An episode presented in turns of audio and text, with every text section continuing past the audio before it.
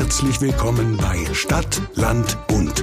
Der Politik-Podcast mit Alex Meyer, Lena Schwelling und Marcel Emmerich. Herzlich willkommen zu einer neuen Folge eures Lieblingspodcasts Stadt, Land, Bund. Endlich wieder da. Die nächste, äh, letzte Folge ist schon ein bisschen her. In letzter Zeit schaffen wir es nicht mehr so häufig, ne? Wir werden Nee. älter, wir haben zu viele andere Verpflichtungen. Termine, Termine. Damals mit diesen Lockdowns, das war geschickt. Das war wirklich Das ist sehr praktisch. Gut, dass wir da war angefangen haben. Ja. ja, ja, ja. Der Alltag hat uns wieder.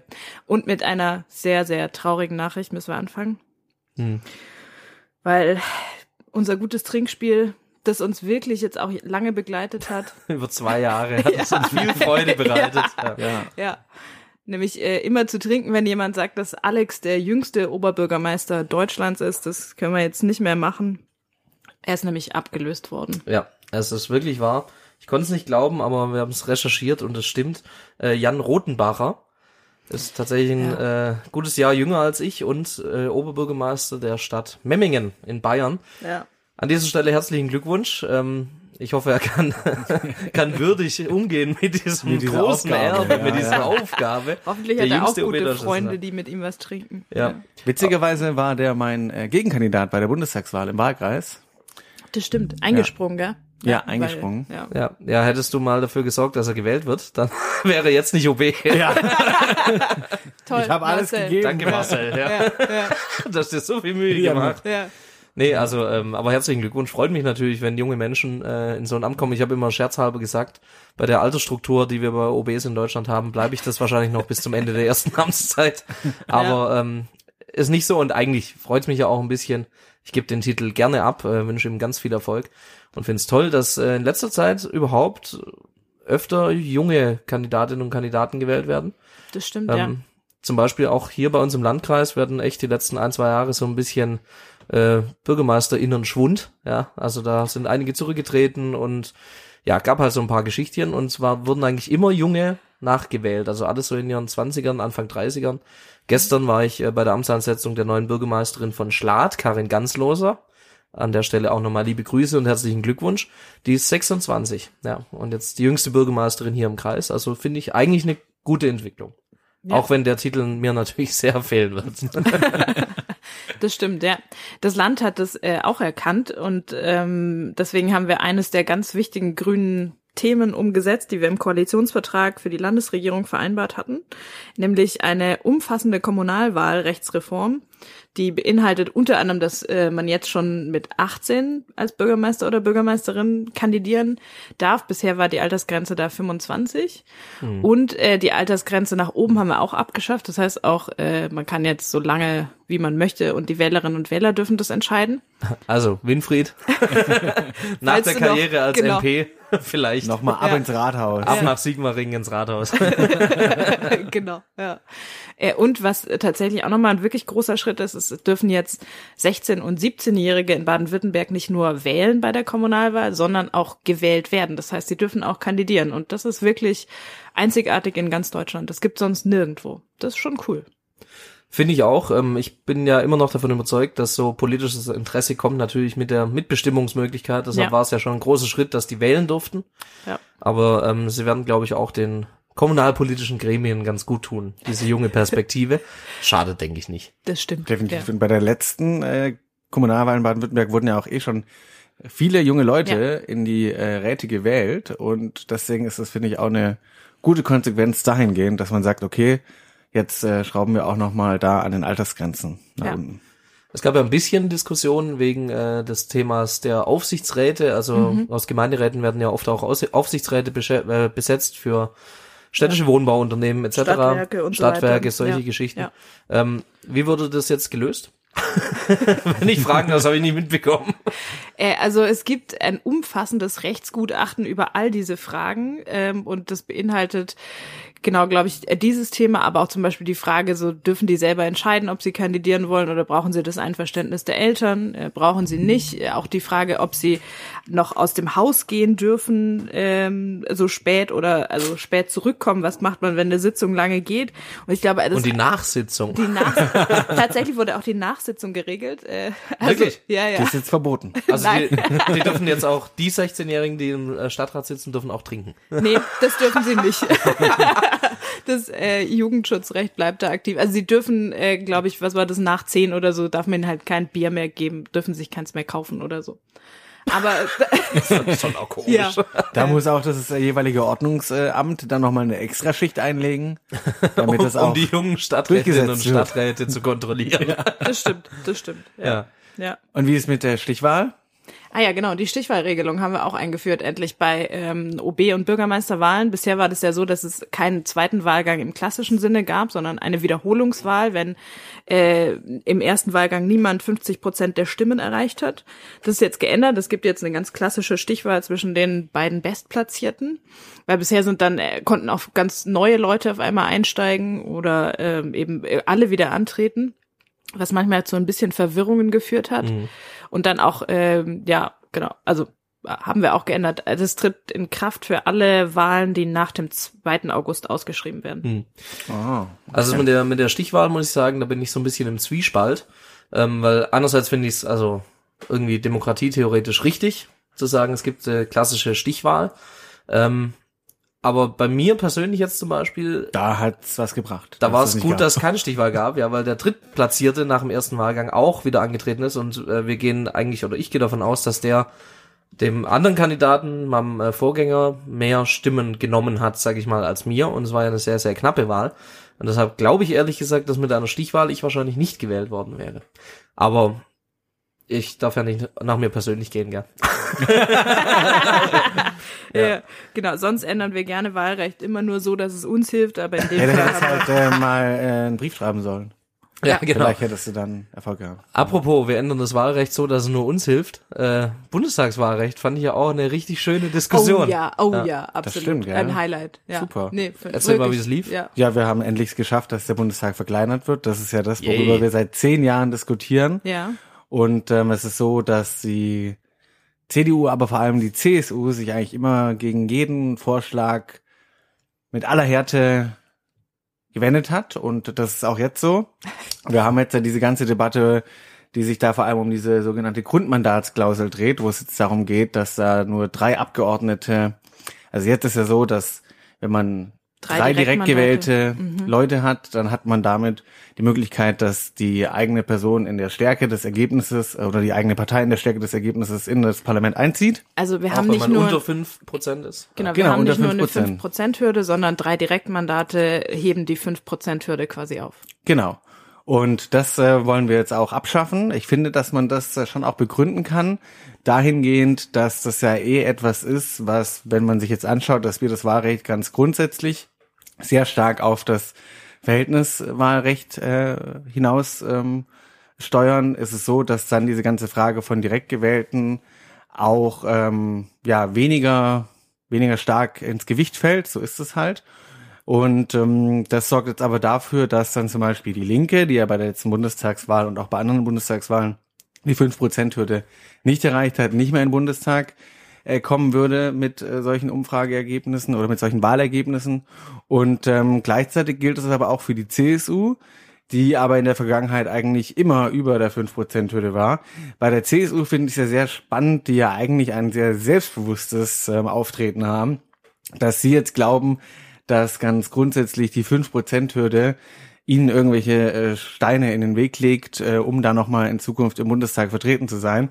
Deswegen ist es, glaube ich, gar nicht so, dass man jetzt nur sagen kann, diese, dieses neue Wahlrecht ist irgendwie ein Angriff auf die. Ich finde das schon sehr, sehr stark an dem anderen Punkten äh, orientiert ist, die wir da mit jetzt äh, verändert haben.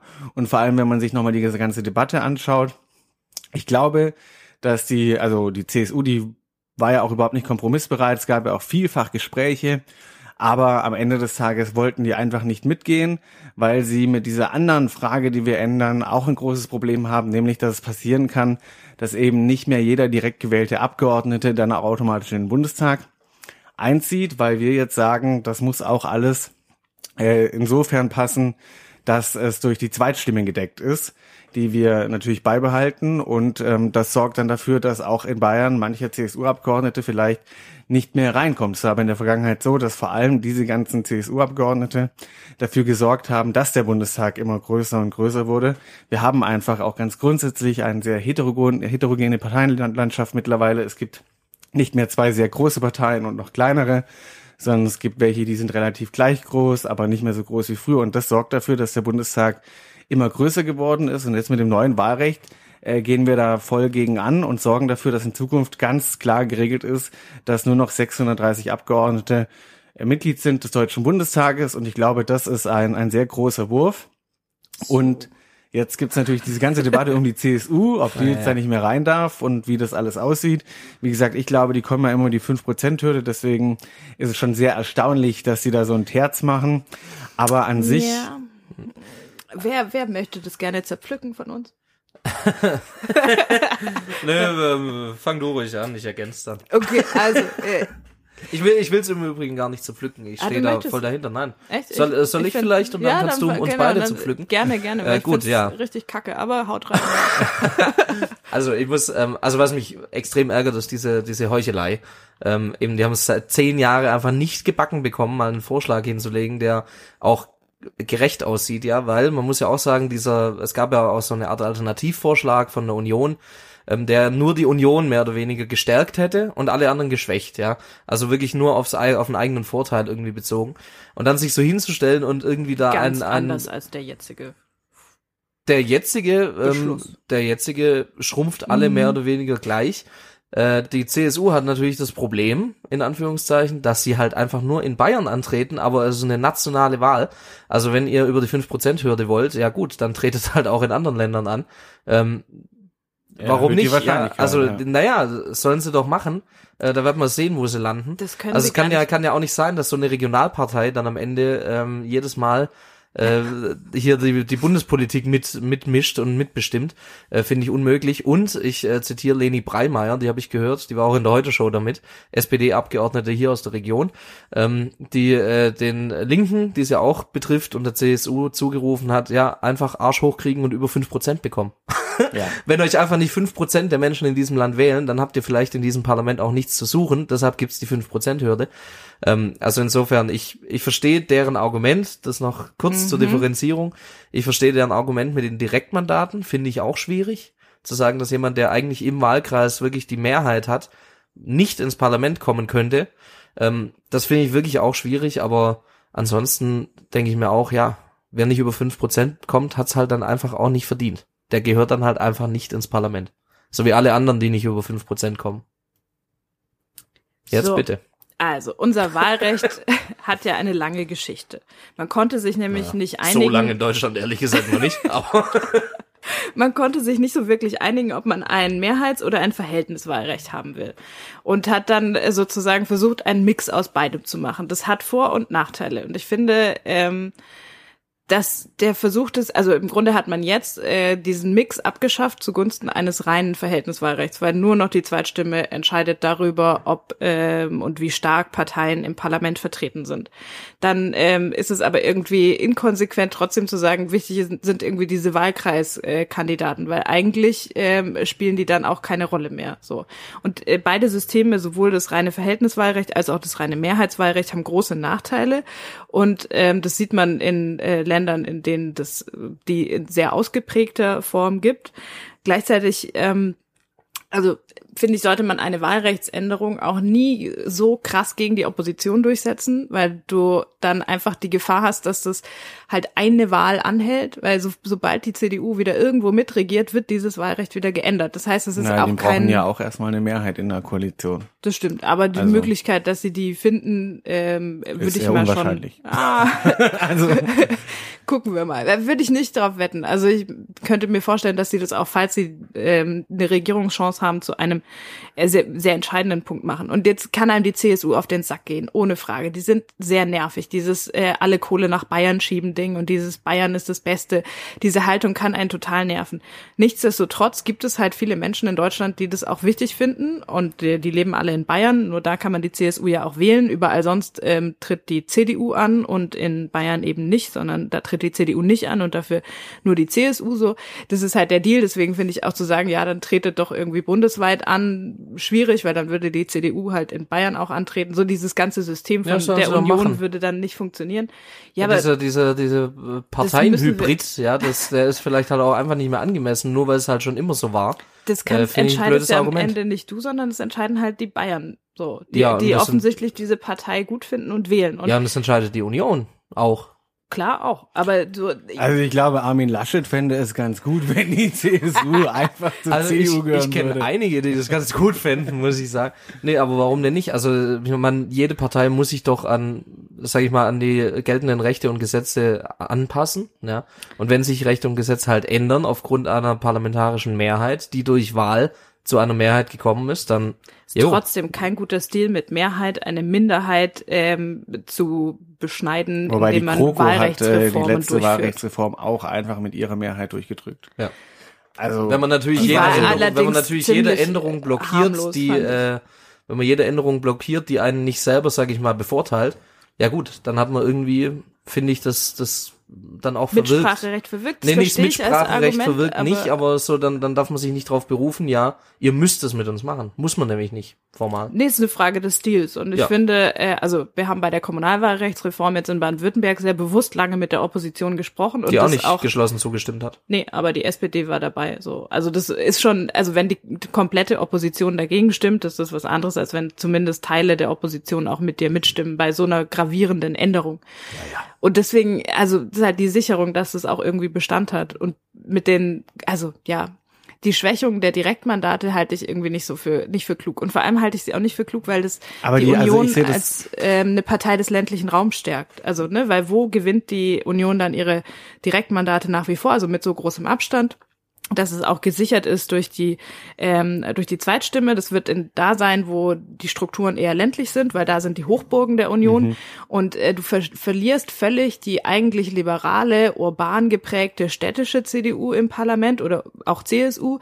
So, weil und das sind eigentlich die ehrlicherweise mit denen wir am Zweifel im Zweifelsfall am besten zusammenarbeiten können. Also wir wir schaden auch äh, Koalitionsoptionen dadurch. So, deswegen halte ich das auch äh, nicht auch parteitaktisch äh, aus grüner Sicht nicht für einen besonders klugen Schachzug, so die die CDU oder die Union noch mehr zu einer Partei des ländlichen Raums zu machen, wo wir doch eigentlich den Anspruch haben, da auch ähm, erfolgreicher zu sein. So und das ist finde ich ein Problem, das überhaupt nicht diskutiert wird. Ja, aber dann kann sie auch nicht Ja gut, parteitaktisch parteitaktisch argumentieren. öffentlich zu äh, diskutieren, ist glaube ich schwierig. Äh, das parteitaktische, das sieht man ja an der Grundmandatsklausel von der SPD hergehend Ja. und auch ein Stück weit von der FDP hergehend. Ich sag mal äh, so, es gibt ja zwei elementare Änderungen. Die eine Änderung ist, dass nicht mehr jeder direkt gewählte Abgeordnete, ähm, nee, an, anders, man muss es ja dann anders sagen, weil denn die, das ist ja so, äh, wer gewählt wird, das entscheidet dann das Wahlrecht am Ende des Tages auch, also die Bürgerinnen und Bürger Die mittels des Wahlrechts. ja, über die Zweitstimme. Sprich, ähm, der Erstgewählte ist dann nicht mehr, oder der Erst, äh, der auf Platz Genau. eins rauskommt, ist halt nicht mehr automatisch der direkt gewählte Abgeordnete, sondern er muss ein besonders gutes Ergebnis haben.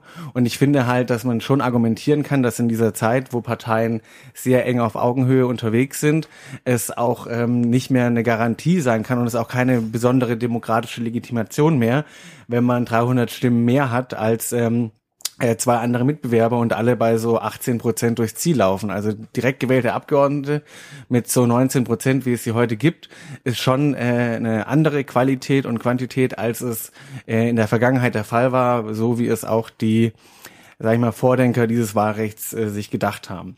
Und das oberste Ziel, das muss man halt nochmal deutlich machen, und das ist ja das, was auch gerade ein bisschen untergeht, ist einfach diese Verkleinerung des Deutschen Bundestages hinzubekommen. Das ist etwas, wo sie seit über zehn Jahren sich alle die Zähne ausbeißen. Es gab verschiedene Vorschläge. Es gab auch in der letzten Legislaturperiode einen sehr guten Vorschlag äh, von SPD, äh, von FDP, Grünen und Linken, wo wir gesagt haben, wir wollen an die Wahlkreise ran weniger Wahlkreise. Das soll dann dazu führen, dass ähm, weniger Leute in den Bundestag einziehen. Das ist jetzt ja das, was auf der Zielgeraden dann auf einmal CDU und CSU vorgeschlagen haben. Ich halte das allerdings für ein Ablenkungsmanöver. Weil nie im Leben äh, hätte irgendjemand bei der CSU in Bayern auch nur einen Zentimeter beim Wahlrecht, äh, bei, bei den Wahlkreisen was geändert. Das wäre nie im Leben passiert. Ähm, deswegen Ja, halte ich diese wie Frage von. geändert. Ja, das, Das machen sie ja auch immer taktisch, strategisch. Entschuldigung, wenn ich hier unterbreche, aber das hatten wir ja hier im Land. Wir kennen ja alle den berühmten Filbinger Wahlkreis, äh, Freiburg 2, ja, den man sich zurechtgeschnitten hat, damit äh, Filbinger, damals CDU, ähm, Ministerpräsident, damit der das Direktmandat gewinnt. Also sprich, man hat halt Freiburg 2, besteht im Endeffekt aus dem halben Südschwarzwald und den ganzen Dörfern dort, die halt konservativ geprägt sind. Ähm, damit die CDU dort das Direktmandat sich erhält. Also ich meine, auch da bei Neuzuschnitten von Wahlkreisen Und wird ja Schindluder hat nicht getrieben. mehr funktioniert, weil Freiburg 2 haben wir jetzt auch schon eine Weile in Ja. grüner Hand. Ja, aber ich, will nur sagen, aber Ja. ich meine, das ist ja klar, weil die Abgeordneten, die das entscheiden, haben ja ein Eigeninteresse. Als ich ja Abgeordneter war, hätte ich auch gern äh, Weschenbeuren abgegeben und Bad Boll, wo die Grünen 40 Prozent haben, gerne gehabt, ja. Aber Ja. geht halt nun nicht. Ja. Und ähm, äh, es geht halt nicht alles, es geht halt nicht, das alles so zu, belassen wie heute. Es geht nicht, dass man nicht an die Wahlkreise rangeht und irgendwas musste man halt machen. Genau. Die Koalition hat sich jetzt dafür entschieden. Da gab es ja auch Gespräche, wie gesagt, mit der Opposition. Da gab es aber auch gar kein Entgegenkommen. Sorry, jetzt bin ich ans Mikro gekommen. Alex hat es richtig gesagt. Der erste Vorschlag von CDU und CSU war das sogenannte Grabenwahlsystem. Das hätte wirklich dazu geführt, dass ähm, im Endeffekt die CDU, CSU bei den letzten Bundestagswahlen, glaube ich, 18 Prozent mehr Sitze ähm, gehabt hätte. ja, Das und äh, also ein oder zweimal äh, die absolute Mehrheit gehabt hätte. Ja. Und das, was wir jetzt machen, unsere Wahlrechtsänderung, die sorgt dafür, dass das, was die Menschen am Wahlabend um 18 Uhr in der Hochrechnung sehen, in der Prognose sehen, das ist letztlich auch ganz einfach umzurechnen in das, wie viele ähm, Abgeordnete dann von den jeweiligen Parteien im Deutschen Bundestag sitzen. Und ich finde, das ist schon ein sehr großer Mehrwert für die Demokratie. Und deswegen finde ich diesen Punkt, was passiert mit der Erststimme, wer kommt da rein, den finde ich sehr richtig, das ist sehr konsequent und es war nicht anders zu machen, weil die CDU, CSU hatte kein Interesse an auch nicht wirklich an irgendwelchen Wahlkreiszuschnitten etc. was zu tun. Das haben sie ganz am Ende erst gesagt und da war es einfach auch wirklich viel zu spät. Diese ganze Debatte um die Grundmandatsklausel, die kann ich verstehen. Viel ja, zu die kann, spät, also die kam ja auch erst eine Woche vorher so. Also das war ja auch eine sehr kurzfristige Naja, Sache wir mit der hatten ja irgendwie zwölf Sitzungen der Wahlkommission, also der Wahlrechtskommission, da wurde ja über verschiedene Modelle schon diskutiert. Ist das mit der Grundmandatsklausel nicht per Änderungsantrag äh, noch in den Entwurf dann reingekommen? ja, nach der Anhörung, wo der Sachverständige der Ja. CDU-CSU-Fraktion gesagt Ja. hat, die Grundmandatsklausel, die muss eigentlich abgeschafft werden. das wenn fand man ich das auch so gut. macht. Also ihr eigener Sachverständiger Ja. Das muss man schon ja. noch dazu sagen. Ähm, das mache ich nicht so hoch, weil äh, unsere eigenen Sachverständigen haben das anders gesehen. Ja. Aber ähm, die Sachverständigen von der CDU, CSU haben gesagt, das passt eigentlich nicht mehr zum neuen Wahlrecht. Ja. So, und dann will ich zum Schluss noch sagen, Grundmandatsklausel, das ist jetzt nicht das, wo äh, wir als Grüne irgendwie in der Koalition unser Herz dran hingen, dass das äh, geändert werden soll. Ja. Ähm, ich finde da zum einen, wie gesagt, die CSU, äh, wenn die so selbstbewusst sind, wie sie immer sind, dann sollten sie gar nicht darüber reden. Und die Linkspartei, die hat aber gewiss andere Probleme als die 5%-Hürde.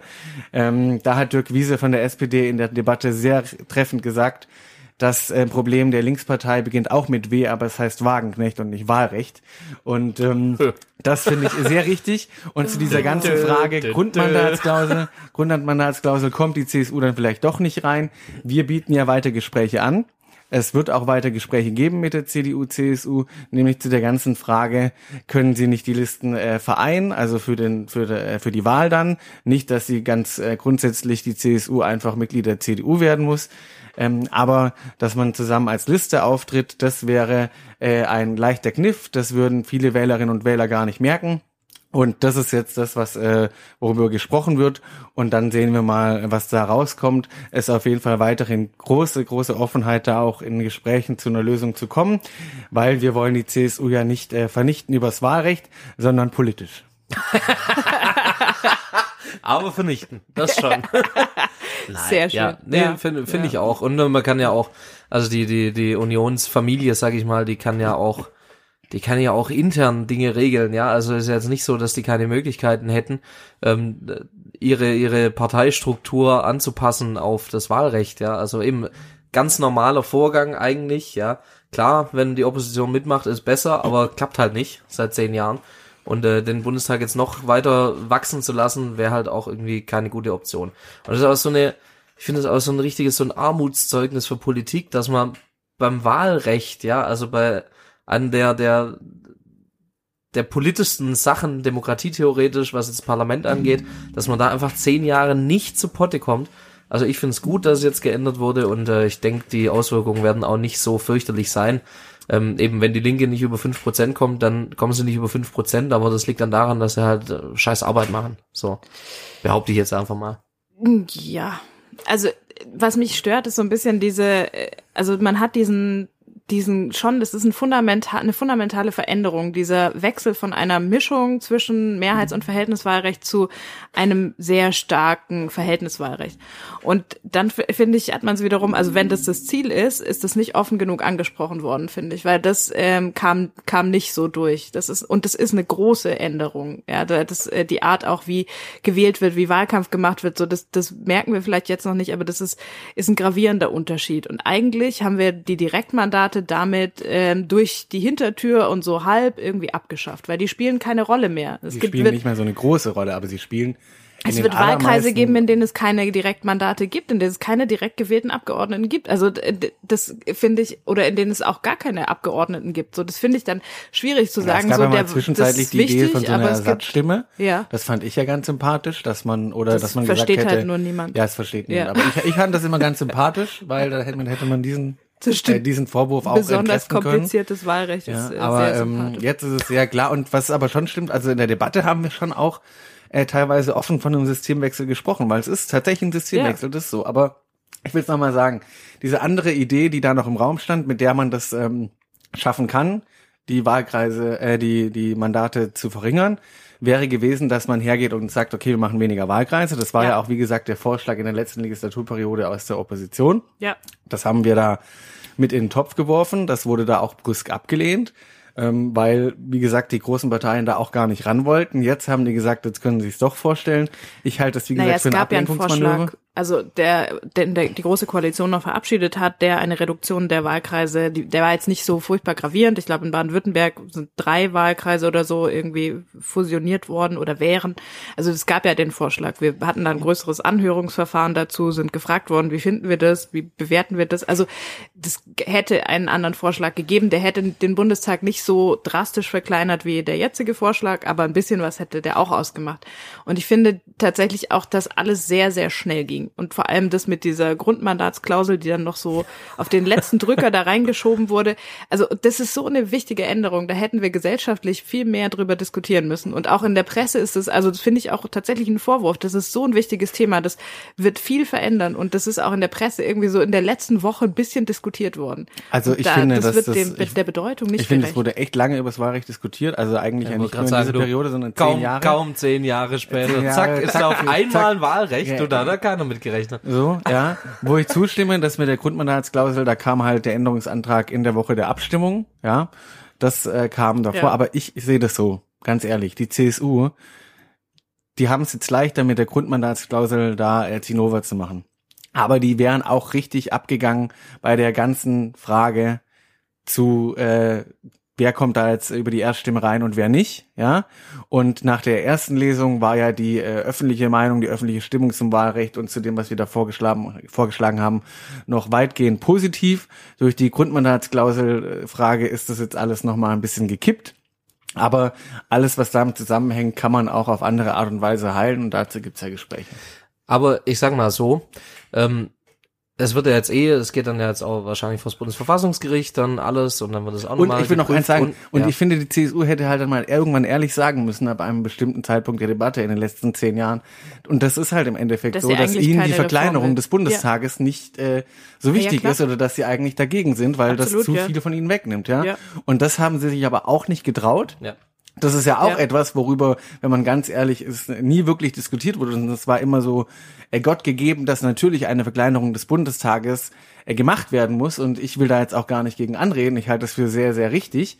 Ähm, aber äh, darüber wurde ja auch nie diskutiert und die CSU hatte auch selbst nie äh, die Eier, da mal in die Bütt zu gehen und zu sagen, nee, wir wollen das eigentlich gar nicht, weil wir dadurch zu viele Nachteile haben, womöglich. Ja. Wäre ja auch keine beliebte Position. Aber wie gesagt, jetzt äh, gucken wir mal, was dann das Bundesverfassungsgericht sagt und wie es dann tatsächlich in der Anwendung einfach äh, funktioniert und Sagen wir mal ehrlich, das könnte vielleicht schneller angewendet werden als gedacht, ja. Äh, Wie lief's denn beim Koalitionsausschuss? Du meinst so, zu anderen erfreulichen Berliner Zu anderen Themen? erfreulichen ja. Berliner Themen. Ja, 30 also Stunden, so ein kleiner, netter, äh, nur zum vielleicht haben Vergleich. wir bald wieder Wahl. Koalitionsausschuss hier in Baden-Württemberg, da gehöre ich ja auch dazu, er dauert in der Regel 45 bis 60 Minuten. Aber Das Land nat- macht ja auch fast keine Gesetze. Ja, genau. ich denke, auch daran liegt es. Ja. Ja, da war gute Stimmung, oder? War äh, eine spannende Woche auf jeden Fall. Es war ja, so, ja, ne, war wirklich eine spannende Woche, weil es war halt auch vieles so ein bisschen, ähm, wie sagt man, äh, amputiert. Ja, weil wir hatten halt verschiedene Sitzungen, bei Ja. denen waren dann Fraktionsvorsitzende womöglich gar nicht zugegen, weil sie noch in den Verhandlungen waren, waren oder auch Parteivorsitzende. Ja. Das war dann so, andere Sitzungen sind da vielleicht auch ausgefallen, ich weiß es nicht mehr so genau. Auf jeden Fall. Und ähm, auch der Koalitionsvertrag wurde amputiert. Vor allem die, die schönen grünen Themen wurden alle richtig schön ist es so, dass es wirklich ewig lang ging und man die ganze Zeit so ein bisschen auf heißen Kohlen saß. Und dann gab es irgendwann das Ergebnis. Und äh, ich glaube, da muss man ganz ehrlich sagen, dass aus grüner Sicht jetzt nicht so dufte gelaufen ist. Ja? dass man da Ja. schon an einigen äh, Punkten richtig federn lassen musste. Vor allem bei den drei großen Themen, die an dem Abend diskutiert worden sind. Planungsbeschleunigung. An welchem von den drei Abenden? Drei, drei Themen. Also Ja. an dem Dienstagabend musste Ah, man dann. okay. Ja, also Ja. Planungsbeschleunigung, Klimaschutzgesetz und auch die Frage von, ähm, helf mir auf die Sprünge, was war das dritte? Planungsbeschleunigung, Klimaschutzgesetz Autobahn. und, ähm, nee, das war Planungsbeschleunigung, Ja. äh, äh, Sektorenziele, Gebäudeenergiegesetz. Gebäudeenergiegesetz. Gebäudeenergiegesetz, genau. Sekt Sektorenziele sind ja äh, Klimaschutzgesetz. Klimaschutzgesetz.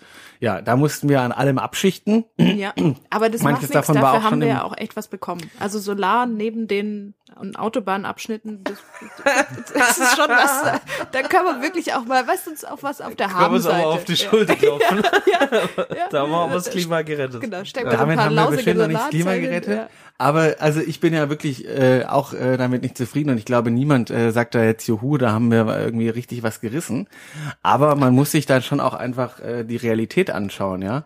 Und ich glaube, das muss man machen, da ohne irgendwie in so eine Opferrolle Rolle zu kommen oder da rumzujammern. Aber es ist halt so, wir befinden uns in einer Koalition, wo wir zwei Partner haben, die es jetzt mit Klimaschutz offenkundig nicht so haben, die Ja. Klimaschutz für so ein Special Interest Klimakanzler am Arsch, ja. die, so ein Special Interest der Grünen halten und deswegen Ja. da überhaupt nicht äh, bereit sind, da irgendwie mal nochmal die Extrameile zu gehen. Äh, und man musste halt eher mal dafür sorgen, dass überhaupt das Gebäudeenergiegesetz, wo es um die ganze Frage von Wärmewende geht, äh, von ähm, klimafreundlichen Heizungen, dass man das äh, noch durchhält und dass das nicht gekillt wird. Ja, das war halt die Realität dieses äh, Koalitionsausschusses und auch bei dem Klimaschutzgesetz und den Sektorenzielen die jetzt weiterhin äh, gelten, aber anders, ähm, ist es so, dass es da auch Interesse gab, aus dem Kanzleramt das ganz zu killen und das alles nur noch äh, so als, ähm, sag ich mal, Empfehlung zu Ja. gestalten. Und das ist halt die Realität, in der man sich am Ende befindet. Und das ist leider nicht nur bei dieser Frage erkennbar so, dass die SPD zunehmend zu einer SFDP wird und ähm, da einfach am Ende des Tages glaubt, sie müssen vor allem sich darum kümmern, dass es der FDP gut geht. Und das hat, glaube ich, auch einfach ganz krasse machtstrategische Gründe. Klar. Die FDP will natürlich auf keinen Fall, dass wir Grüne äh, ihn enteilen. Ähm, dass wir irgendwann in der Koalition die sind, die äh, 15, 20 Prozent haben und sie sind die, die 7, 8 Prozent haben und dann von Augenhöhe überhaupt nichts mehr zu sehen ist. Und die SPD hat natürlich überhaupt keinen Bock dara darauf, dass wir äh, vor ihnen sind, wie das ja auch in dieser Zeit der Ampel in Umfragen immer wieder der Fall war. Und ähm, da deswegen äh, spielen die das sehr, sehr hart.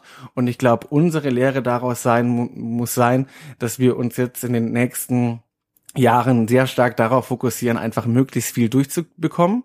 Und unser Ziel muss sein, das weiterhin mit einer großen Ernsthaftigkeit zu tun, mit einer sehr großen Interesse daran, Probleme zu lösen für das Land. Und es muss aber auch äh, ganz klar sein, dass wir uns halt in einer machtpolitischen Realität befinden und deswegen halt auch Dinge machtpolitisch hart ausspielen und äh, Dinge nicht einfach herschenken. Ich glaube, das muss so ein bisschen äh, das Fazit sein äh, dieses Koalitionsausschusses ähm, weil äh, da gönnt äh, niemand irgendwem irgendetwas. Hm. Ja, ich, ähm, also ich will da auch gar nicht irgendwie jetzt dem, dem äh, grünen Teil des Koalitionsausschusses irgendwas vorwerfen oder so. Das finde ich auch ein bisschen plump. Äh, alle, die sich politisch, sag ich mal, interessieren und sich da informieren, die wissen, wie es läuft, dass man natürlich auch Kröten schlucken muss und so weiter. Was mich nur stört, ähm, oder wo ich mir denke, wie soll das weitergehen eigentlich, wenn Dinge, die schon beschlossen wurden, ja, Mehrfach. immer wieder Mhm. mehrfach beschlossen wurden Ja. und die ja auch ausgehandelt wurden, ja, also äh, um gewisse Dinge durchzubekommen, mussten die Grünen ja schon andere Dinge der FDP und der SPD überlassen, sag ich mal. Und wenn dann im Nachgang die Sachen, die man erkämpft hat, wiedergekippt werden, das ist ja keine Grundlage für eine Zusammenarbeit, ehrlicherweise. Weil was hindert jetzt die FDP daran, wenn sie die nächste Landtagswahl verkacken? Und liebe FDP, denkt mal drüber nach, vielleicht habt ihr auch einfach nicht die richtigen Leute oder das richtige Programm. Vielleicht liegt's ja gar nicht daran, dass ihr eine Bundesregierung seid. Vielleicht seid ihr einfach, kommt ihr einfach nicht gut an. Kann ja auch sein. Aber das mal nur am Rande. Aber ähm, wenn, wenn dann die, die, die nächste Landtagswahl ins Sand setzen, kommen sie dann mit dem nächsten und nehmen das dann auch noch. Wird dann die PV von den neuen Autobahnen auch noch verschwinden, ja? Also was hindert sie daran? Sie haben es jetzt geschafft, sie haben sich jetzt durchgesetzt. Äh, Scholz hat sich mehr oder weniger auf ihre Seite geschlagen in der Sache jetzt. Was hindert sie daran, noch noch mehr mit solchen Sachen zu kommen und zu sagen, gut, wir machen jetzt hier halt eine, eine eigentlich eine FDP geführte Regierung, äh, finde ich finde ich blöd. Ich habe leider auch keine Lösung dafür. Ich glaube wirklich, klar, das Verhandlungsteam hat alles gegeben. Ähm, will ich niemandem was vorwerfen, aber äh, ich bin da echt äh, nicht optimistisch, was die Zukunft dieser Regierung angeht. Zum ersten Mal eigentlich.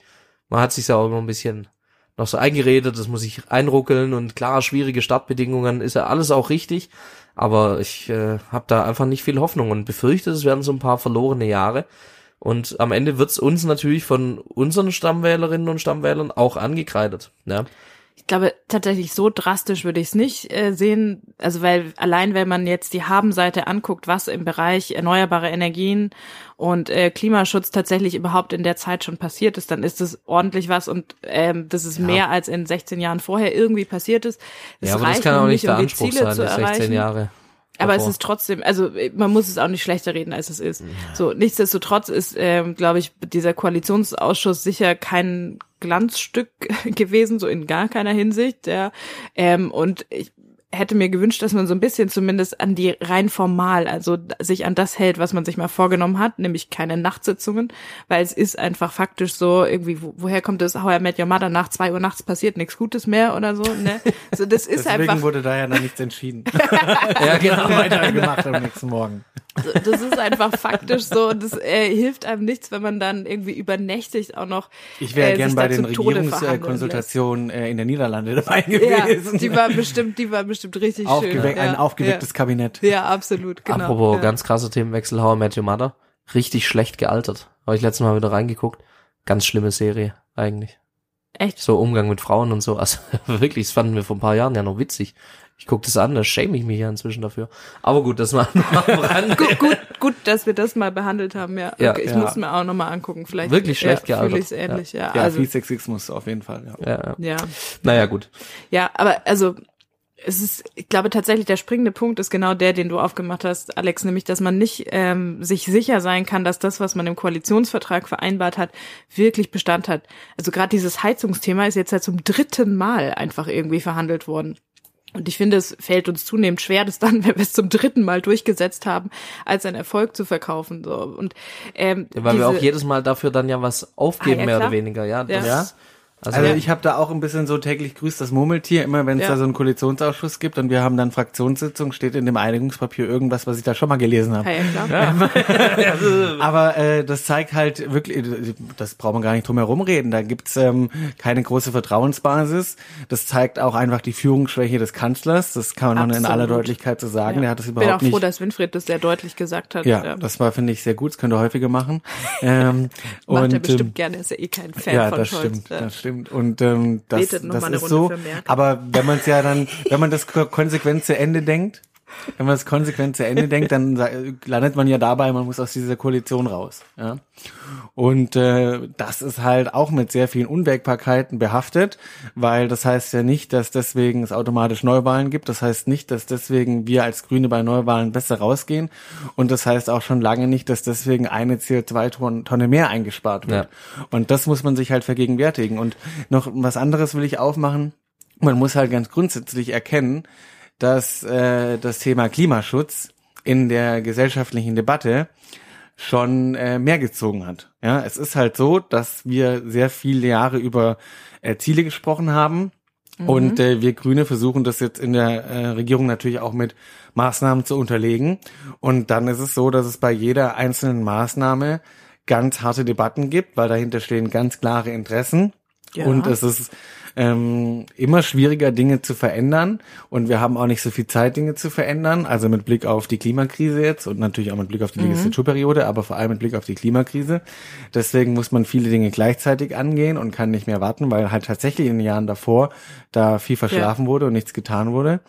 Und ähm, das äh, hat man ja auch bei der bei dem Volksentscheid in Berlin gesehen, dass halt zum Thema äh, Klimaneutralität äh, 2030 war es, glaube ich, für Berlin, mhm. dass äh, die auch nicht so richtig mobilisieren konnten und ja, das heißt, ist aber auch eine dumme Forderung. Also nichts für ungut, aber man muss ja auch nicht Dinge beschließen oder vorschlagen. Also da hätte ich auch nicht dafür gestimmt, einfach weil es super, super unwahrscheinlich ist und unrealistisch. So, das ist aber, aber glaube ich. zeigt ja, wo man so steht, finde ich, mit diesen Fragen. Trotzdem haben extrem viele Menschen dafür gestimmt und das, obwohl ich das für eine unerreichbare Forderung halte. Aber auch viele dagegen, obwohl es keine echte Ungefähr, Kampagne ja, gab. Aber ja. Ja, also ich glaube, Ja. man muss ja auch noch mal so überlegen, Aber ich finde, wie, du bist so ein bisschen nah bei dieser Argumentation an Lindner, der sagt, das mit der Verkehrswende hat nicht Volker Wissing verkackt, sondern die Bürgerinnen und Bürger, Bürgerinnen die halt Bürger. trotzdem äh, Nee, nee, Auto nee, fahren. nein, nein, nein. Zu sagen, so, dass Klimaschutz gerade nicht so geil läuft, liegt daran, dass es den Leuten nicht so wichtig ist, ist schon ein bisschen eine steile These. Und Nee. außerdem ist das ja unser Job. Also ich meine, das ist ja, wir machen ja nicht nur, was die Leute gerade wichtig finden in Umfragen, sondern Politik ist halt auch das zu machen, was notwendig ist, auch wenn es gerade niemand geil findet. Ja, das ist natürlich unser Job.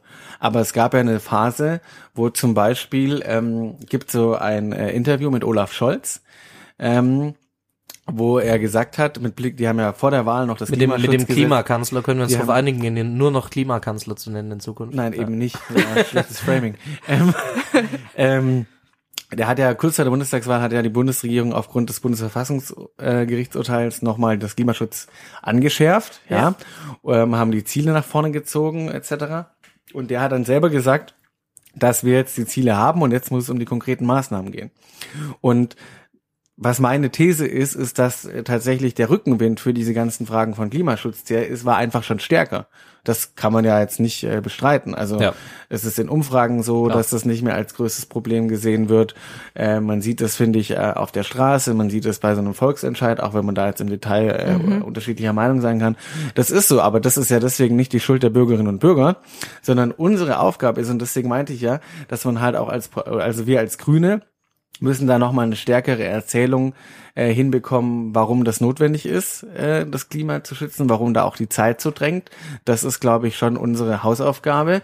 Und es ist unsere Aufgabe, auch äh, Druck, äh, Druck auszuüben auf die anderen Parteien. Jetzt ist es so, dass für alle der Bezugspunkt die Grünen sind Ja. und für alle der Bezugspunkt, oh, Klimaschutz darf nicht zu teuer werden, Klimaschutz darf nicht zu unbequem werden.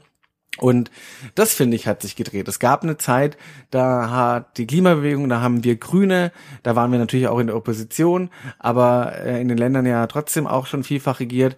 Da hat uns das Rückenwind gegeben, auch zum Beispiel in Baden-Württemberg, einfach mehr für Klimaschutz äh, umzusetzen und zu schaffen. Und äh, das ist jetzt schwieriger einfach. Das ist meine These.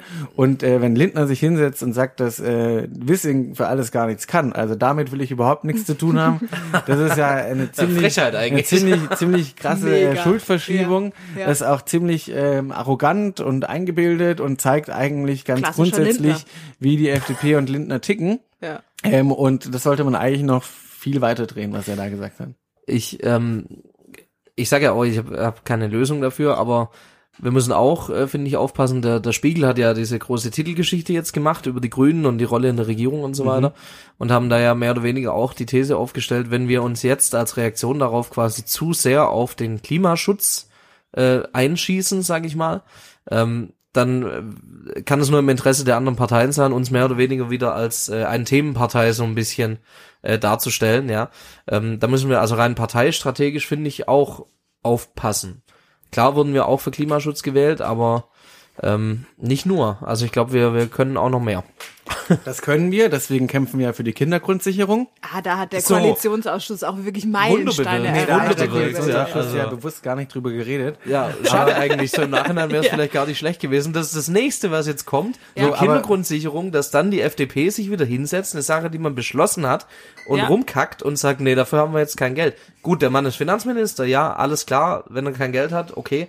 Bisher hat Aber er noch so geht's überall halt ein auch paar nicht. Milliarden gefunden. So, so geht's halt nicht, ja. Also kann, kann, kann er einfach nicht bringen, ja. Ja. Jetzt kommt die Kindergrundsicherung als nächstes. Das heißt, auch sozialpolitisch werden wir dann irgendwann äh, entkernt, mehr oder weniger. Was, äh, ja, jetzt wie soll es dann noch nicht, weitergehen? Äh, alles ganz schwarz. Ja, ja, mal nicht alles ganz schwarz. Entkernt.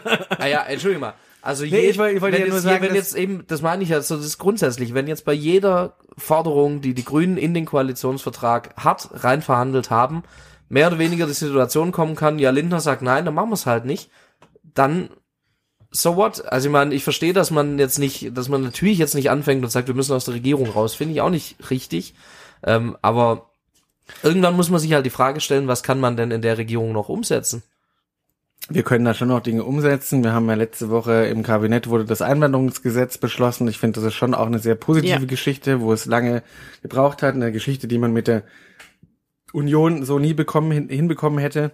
Ja, Hinbekommen Wahlrecht würde. geändert. Also, ähm, Ja, und auch andere Dinge, Sachen. ja, das, Äh, es gehen schon auch Dinge voran, äh, nicht in, in, in dem Anspruch an Veränderungen und Modernisierung, wie das nötig ist und wie wir das auch äh, wollen. Aber es passiert schon was und ich sage ja nur Kindergrundsicherung deswegen, weil es halt eben nicht stimmt, dass wir Grüne äh, irgendwie nur Klimaschutz im Blick hätten, sondern die Kindergrundsicherung, die ist uns ja so wichtig, ist für uns das wichtigste sozialpolitische Vorhaben dieser äh, Legislaturperiode und deswegen werden wir da auch wieder sehr, sehr hart äh, für streiten. Bin mal und gespannt, ähm, dann, dann wird sich ja auch nochmal zeigen, wie FDP Wer eigentlich die uns SPD verraten? ist. Und ähm, das ist da ja auch nochmal eine spannende Frage. Und ähm, ja, also Ja. es bringt ja nichts, äh, in Sack und Asche zu gehen. So viel zu den freudigen äh, und unglaublich schönen Sachen aus äh, der Bundesregierung. Aber du hast gesagt, du hast noch eine lustige Anekdote. Ja, das ist jetzt aber. Äh, Also warte, dann, warte. lass uns, nee, nee, dann lass uns erstmal die Ich will- Scheißthemen. Äh, ich will's Gott, kurz so erzählen, viel weil es Zeit haben wir nicht. es Ich muss heute irgendwann auch wieder nach Hause. Ja, aber es passt ganz, es geht ganz schnell. Wir hatten in der Woche vor der, ähm, also vor zwei Wochen hatten wir Fraktionsklausur in Weimar, da treffen wir uns immer als grüne Fraktion. Und da kann ich eine kleine nette Geschichte aus dem Hintergrund erzählen. Da hatten wir nämlich am äh, Mittwochabend gab es so einen Austausch mit so Journalistinnen und Journalisten der Hauptstadtpresse. Da geht man dann zusammen essen, äh, sind alles Gespräche unter drei. Und ähm, lernt da gut die äh, Journalistinnen und Journalisten kennen, die einen auch. Und man kann so ein bisschen zur Lage der Nation besprechen äh, vieles reden. Und das ist ein sehr netter Abend gewesen. Und das war in so einem Vorort oder in so einem Teilort von Weimar. Und ähm, wir hatten unser Hotel im Zentrum von Weimar und da ist man dann mit so einem Bus-Shuttle hin und her gefahren worden und es gab so einen Bus-Shuttle und irgendwann hieß es ja, jetzt in 20 Minuten kommt der letzte Bus und ähm, ein paar andere und ich, wir haben gesagt, ja, wie immer, wir nehmen den letzten Bus, ähm, wir gehen jetzt hier noch nicht. Und äh, dann sind wir irgendwann zu diesem, zu diesem Treffpunkt gegangen, wo der Bus hinkommen sollte, um 23.45 Uhr und es war schon komisch, der Bus war nicht da, als wir da kamen, eigentlich hätte er da schon warten sollen. Und dann hat sich nach so fünf bis zehn Minuten herausgestellt, oh, upsi, der letzte Bus, der kommt nicht mehr, da gab es wohl irgendwie ein Kommunikationsproblem. Dann waren da 30 Leute Lost noch in einem da, Vorort von Weimar. äh, ein paar Abgeordnete und möglicherweise eine Parteivorsitzende, äh, die da gestrandet waren im, im Ja. Teilort von Weimar. Und das Witzigste, es waren auch so fünf bis sechs Journalistinnen der Hauptstadtpresse noch da, äh, sogenannte Greenwatcher, die eigentlich den ganzen Tag nichts anderes tun, als zu schauen, wie ist die Stimmung und die Lage bei den Grünen.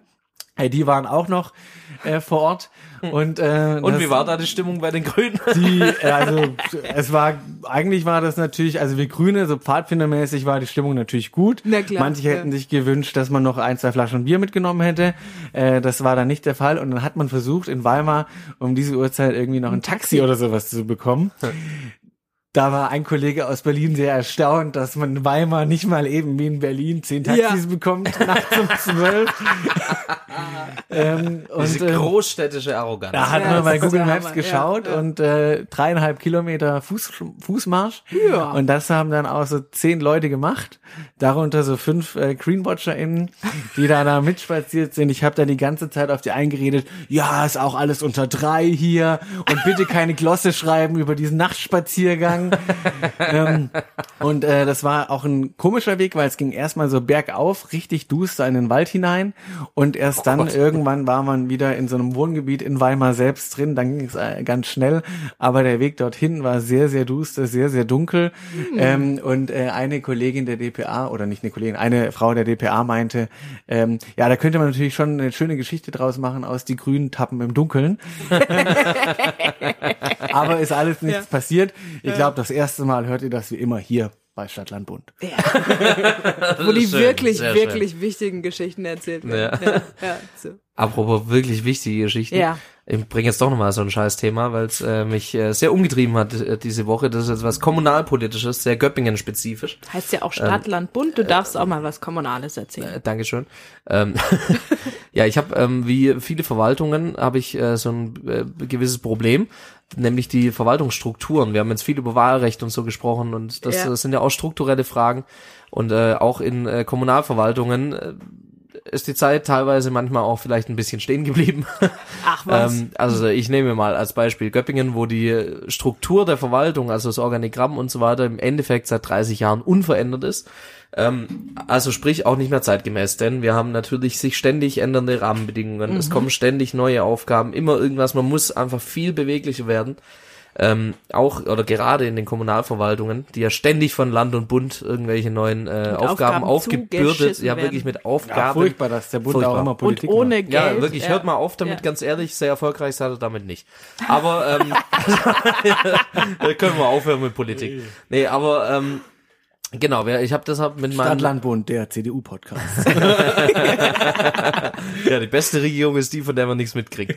ähm, nein, also ich habe deshalb mit meinen beiden äh, Dezernentinnen, meinen Beigeordneten, die erste Bürgermeisterin und die Baubürgermeisterin, habe ich mich hingesetzt und habe gesagt, okay, wir wollen irgendwas anderes. Wir machen eine Organisationsuntersuchung, soweit so gut. Da hat auch der Gemeinderat gesagt, jawohl, das wollen wir, haben da eine Firma beauftragt, die wird das jetzt machen. Das wird aber lang dauern, bis da ein Ergebnis kommt. Die Göppinger Stadtverwaltung hat zwischen 1200 und 1300 Mitarbeitenden. Ähm, das dauert, bis man da jeden Bereich sich angeschaut hat und dann einen Vorschlag macht, wie sollte denn eine Struktur aussehen. Deshalb haben wir gesagt, wir machen einen Pilotversuch, nämlich die, ähm, es gibt Fachbereiche quasi, die wollen, wollen wir neu zuordnen. Also es gibt die drei Dezernate, OB, Erste und Baubürgermeisterin und das sind dann jeweils die Fachbereiche drunter und wir wollten die einfach mal pilothaft bis zum Ende dieser Orga-Untersuchung neu zuordnen. Ähm, einfach mal, um die Abläufe zu ändern, um wirklich zu sagen, okay, was passiert, wenn jetzt der mit äh, der Baubürgermeisterin reden muss zum Beispiel und so weiter. Und das war als Pilot angelegt und wir wollten für die Orga-Untersuchung da Erkenntnisse gewinnen. Und warum mich das jetzt so beschäftigt, äh, weil wir haben das in Gemeinderat eingebracht, das müssen wir laut Gemeindeordnung, wenn wir Ja. Geschäftskreise zwischen Dezernaten ändern. Das muss man deshalb, weil eigentlich die Dezernenten damit geschützt werden sollen, weil sonst könnte ja ein OB sagen, ich nehme alles, was mir wichtig ist, irgendwie zu mir und euch entmachte ich mehr oder weniger schleichend. Ähm, aber in dem Fall zieht es ja gar nicht, weil wir waren uns ja alle einig, dass wir das wollen. Und tatsächlich hat jetzt am Donnerstag erst äh, diese Woche der Gemeinderat in geheimer Abstimmung, wohlgemerkt, sie haben sich nicht getraut, das offen zu machen, haben dann mehrheitlich dagegen gestimmt. Und da muss ich schon sagen, ähm, also wir wollten eine beweglichere Verwaltung, eine agilere Verwaltung und die Mehrheit des Gemeinderats war dagegen.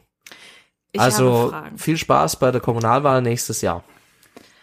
So wie du das jetzt beschrieben hast, hätte ich dem auch nicht zugestimmt. Äh, aus unterschiedlichen Gründen. Also das eine, Strukturreformen sind so eine Sache, die machen viel Arbeit, die bringen super viel Unruhe in den Laden. Und das heißt, man sollte, wenn man sie macht, die lieber gescheit machen und nicht damit rumexperimentieren so. Und das heißt, wenn ihr ohnehin vorhabt, eine Strukturreform zu machen und deswegen eine Untersuchung in Auftrag gegeben hat, warum nicht deren Ergebnisse und Empfehlungen abwarten und dann einmal das gescheit machen? Das wäre die erste Frage. Und ähm, das andere, so, ja, also dieses Hin- und Herschieben. Du hattest ja das mal so beschrieben in einem der letzten Podcasts, klang schon auch so ein bisschen, als hättest du viele Sachen abgegeben. Was ja okay ist, gibt sicherlich gute Gründe dafür, aber. Da ist ja ohnehin am Ende alles beim OB landet. Ja. ist da nicht ganz so schlimm tatsächlich.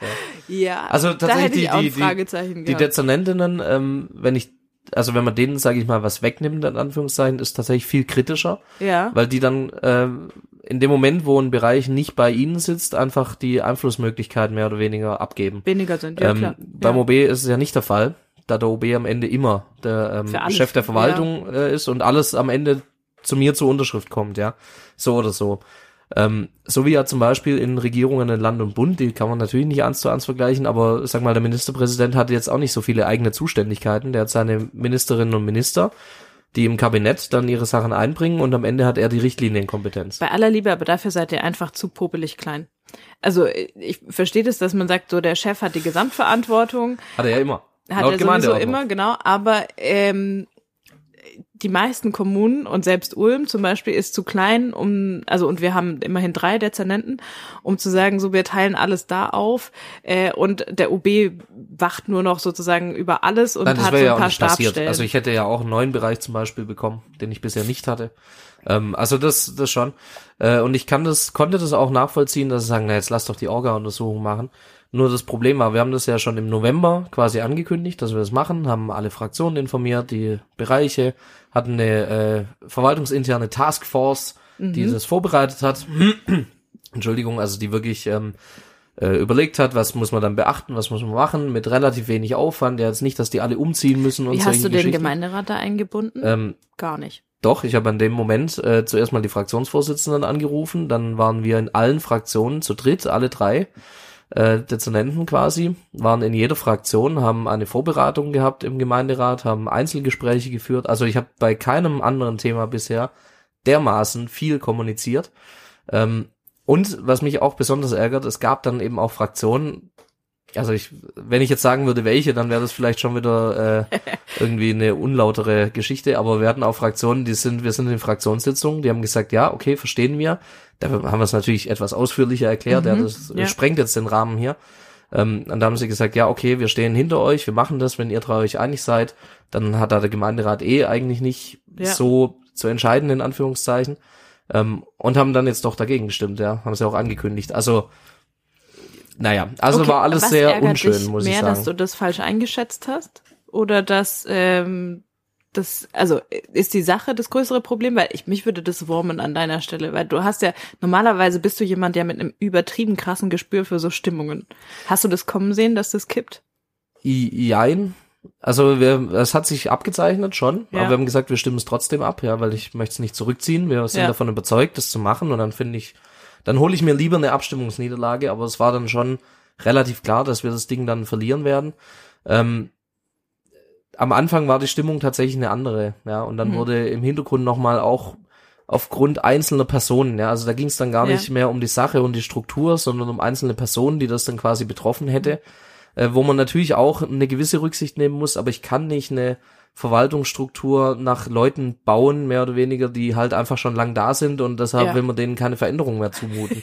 ja, aber so läuft die, Ja. so läuft die Argumentation dann teilweise. Ja, ähm, meine Baubürgermeisterin hat erzählt, sie war äh, früher als äh, Referentin am Regierungspräsidium Mhm. in den 90ern, als die äh, PCs eingeführt haben im RP. Ja, die haben die PCs eingeführt und die haben für diesen Prozess auf PC umzustellen zehn Jahre eingeplant Ja. von vornherein, weil sie gesagt haben, wir haben so ein paar Abteilungsleiter, die sind schon seit 30 Jahren da, denen können wir es nicht mehr zumuten. Die gehen eh dass die jetzt ja, Jahren. die, sitzen wir aus. die sitzen wir aus, Ja. wo ich sag, Leute, das kann ja wohl nicht der Anspruch sein. Ich kann jetzt auch warten, bis betreffende Personen äh, irgendwann da mal in Ruhestand gehen, aber das will ich ja nicht. Ich will ja mit denen zusammen gerne auch so eine Veränderung machen.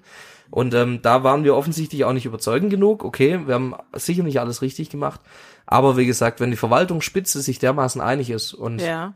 und da geht's gar nicht so sehr um den OB, der ist ja vom Volk gewählt am Ende, aber die Dezernentinnen sind vom Gemeinderat gewählt. Die haben die gewählt und ähm, haben jetzt auch gegen sie, natürlich auch gegen mich, ja, aber auch gegen sie gestimmt. Und ich finde das ähm, ganz, ganz schwierig für die weitere Zusammenarbeit, muss ich ganz ehrlich sagen. Und das haben wir auch deutlich gesagt, dass das für uns eine wichtige Sache ist. Diese Orga-Untersuchung, die kommt, die wird gemacht, aber ähm, es wird mal ein Jahr dauern, bis wir ein Ergebnis haben und bis wir es dann umgesetzt haben, dauert es locker noch mal ein halbes Jahr mindestens, eher noch länger. Es dauert einfach so lang in so einer großen Verwaltung. Willkommen in Ähm, der Verwaltung, ja. Ja, Wo ja. alles von heute auf morgen geändert werden kann. Nicht. So. Niemals. Ja, auch für das, auch für diesen Pilot, also für eine nicht mal dauerhafte Änderung haben wir, wir haben im November gesagt, das machen wir. Jetzt haben wir April. Ähm, also es ist nicht, Ja. nicht so, dass wir es innerhalb von zwei Wochen übers Knie gebrochen hätten. Wir haben uns da wirklich Gedanken gemacht. Und, und dann, nee, und dann kommt der Gemeinderat und sagt, der ist auch ständig jammert, wie langsam alles läuft und wie, wie schlecht es ist, dass die Bereiche nicht miteinander kommunizieren und so weiter, bla bla bla, diese ganzen Sachen, die alle richtig sind, aber dann nicht das Rückgrat haben und sagen, gut, dann verändern wir halt tatsächlich mal was. Es ist nicht die Aufgabe, finde ich, dafür zu sorgen, dass die Leute in der Verwaltung keiner Unsicherheit ausgesetzt sind. Das kann ich nicht gewährleisten. In einer Zeit, wo ich alle paar Wochen eine neue Krise habe, wo ich alle paar Wochen irgendwas, irgendeine neue, Aufgabe bekomme oder irgendeinen Scheiß, sondern die Aufgabe muss es sein, von einem Verwaltungschef, die Leute dahin zu führen, dass sie lernen, mit Veränderungen umzugehen. Und das wird mir in dem Fall jetzt äh, tatsächlich unmöglich gemacht. Und das finde ich schlecht und bin gespannt, ob es von der Bevölkerung gutiert wird, wenn ich sag, äh, wir wollten die Verwaltung agiler machen, aber der Gemeinderat war dagegen.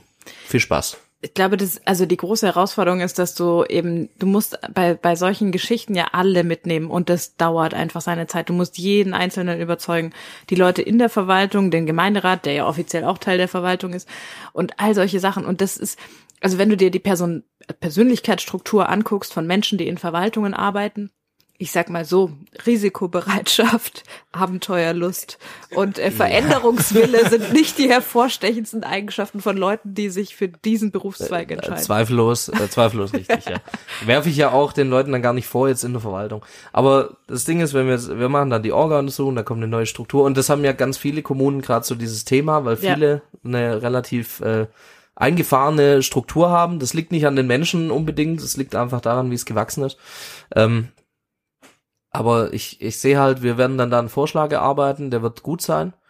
Und was, auch da wieder die Frage, was hindert dann den Gemeinderat oder Einzelne in der Verwaltung, die halt aus persönlichen Gründen dagegen sind, was hindert die daran, das dann auch wieder zu torpedieren? Die Struktur, die wir jetzt haben, vor 30 Jahren, die war auch eigentlich anders gedacht. Da wurde dann ganz vieles wieder rausgenommen und man hat dann so ein mehr oder weniger einen Kompromiss gemacht. Ähm, damals schon. Und das sehe ich halt wieder auf uns zukommen. Anstatt dass wir einfach die bestmögliche Struktur bekommen, die bestmögliche Verwaltung, werden wir dann wieder, ah nee, aber das kannst du doch mit dem nicht machen und der geht doch eh bald in Ruhestand, lass den doch noch jetzt in seinem Amt hocken. Ja, finde ich, Aber finde ich haben die nicht dir zielführend. da lange irgendwie so Signale gegeben, dass sie das gut finden und zustimmen würden? Weil das wäre ja wirklich auch ein krasser Vertrauensbruch. Teils, teils. Also ähm, äh, manche haben relativ klar und deutlich von Anfang an gesagt, sehen sie kritisch.